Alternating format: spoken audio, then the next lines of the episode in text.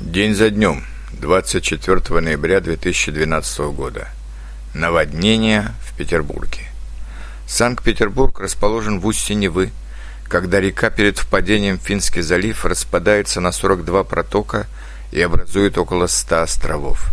На них и на прилегающей к ним территории расположен город, за что его называют Северной Венецией.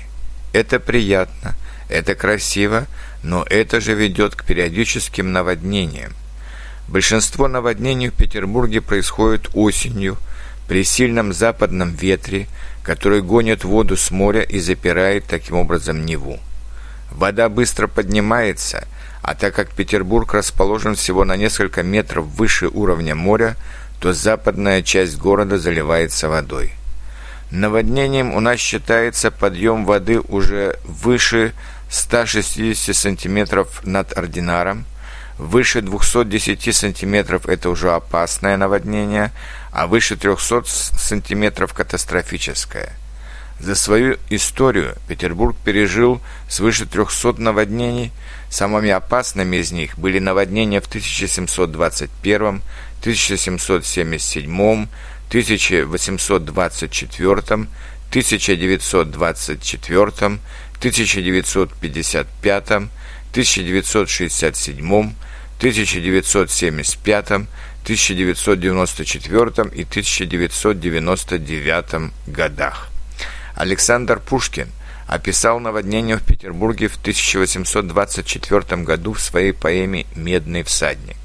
Во время этого наводнения погибло несколько тысяч человек.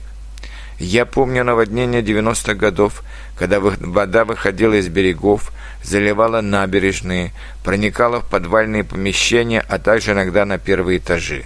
Жертв среди людей не было, но был причинен значительный материальный ущерб. Для того, чтобы оградить Петербург от наводнений, в 1979 году начало строительство морской дамбы протяженностью около 40 километров – в 90-е годы из-за нехватки средств строительство прекратилось, оно было возобновлено только в 2000-е годы. Строительство дамбы закончилось в 2011 году, и уже в том году дамба несколько раз спасала Петербург от больших наводнений. В дамбе предусмотрено несколько проходов для кораблей, но эти проходы могут закрываться при сильном западном ветре, не давая морской воде войти в устье Невы. Но в то же время дамба вызвала и ряд проблем. Во-первых, ухудшилось качество воды в Финском заливе, потому что она стала застаиваться из-за нарушения водообмена между заливом и морем.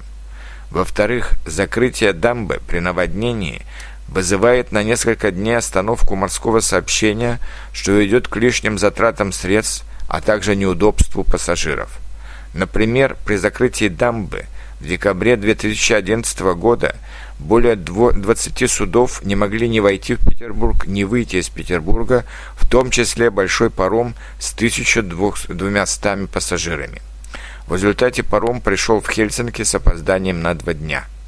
Но все же считают, что дамба приносит больше пользы, чем вреда, и что ее сооружение оградит Петербург от больших наводнений.